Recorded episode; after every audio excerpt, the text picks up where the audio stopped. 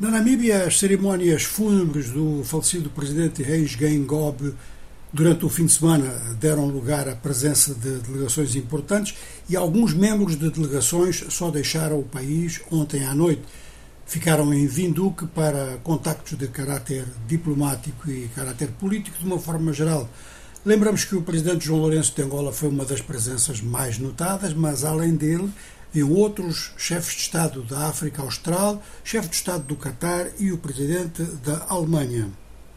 Bom, e durante o fim de semana, outros pontos da África tiveram acontecimentos muito diferentes.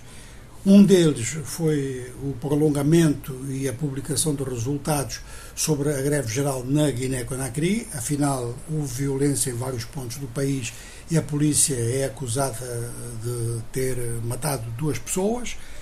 E quanto ao Burkina Faso, então agora as autoridades em Ouagadougou dão um balanço.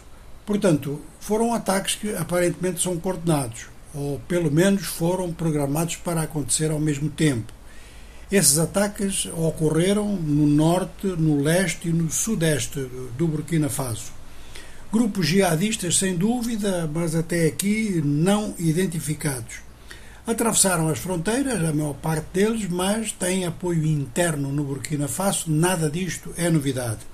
Agora, em termos de não ser novidade, não significa que não tenha sido muito grave, porque os atacantes ficaram vários minutos no terreno, nos vários terrenos onde atuaram, dispararam com armamento de bom desempenho e puderam sair e não há indicações de que tenham sofrido baixas.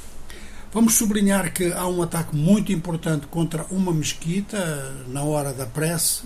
Isto provocou vários mortos, o número ainda não está definitivamente calculado, ou pelo menos não está definitivamente publicado.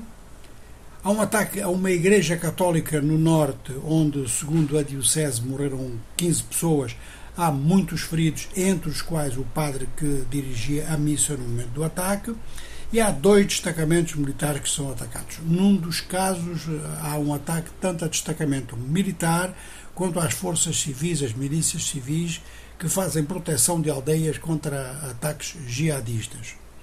De maneira que o Burkina Faso continua a ser alvo de ataques, alvo preferencial, podemos dizer, na área de ataques de movimentos jihadistas. Há uns três que estão muito ativos na área toda, vamos dizer que a área toda compreende o Mali, o Burkina Faso e o Níger.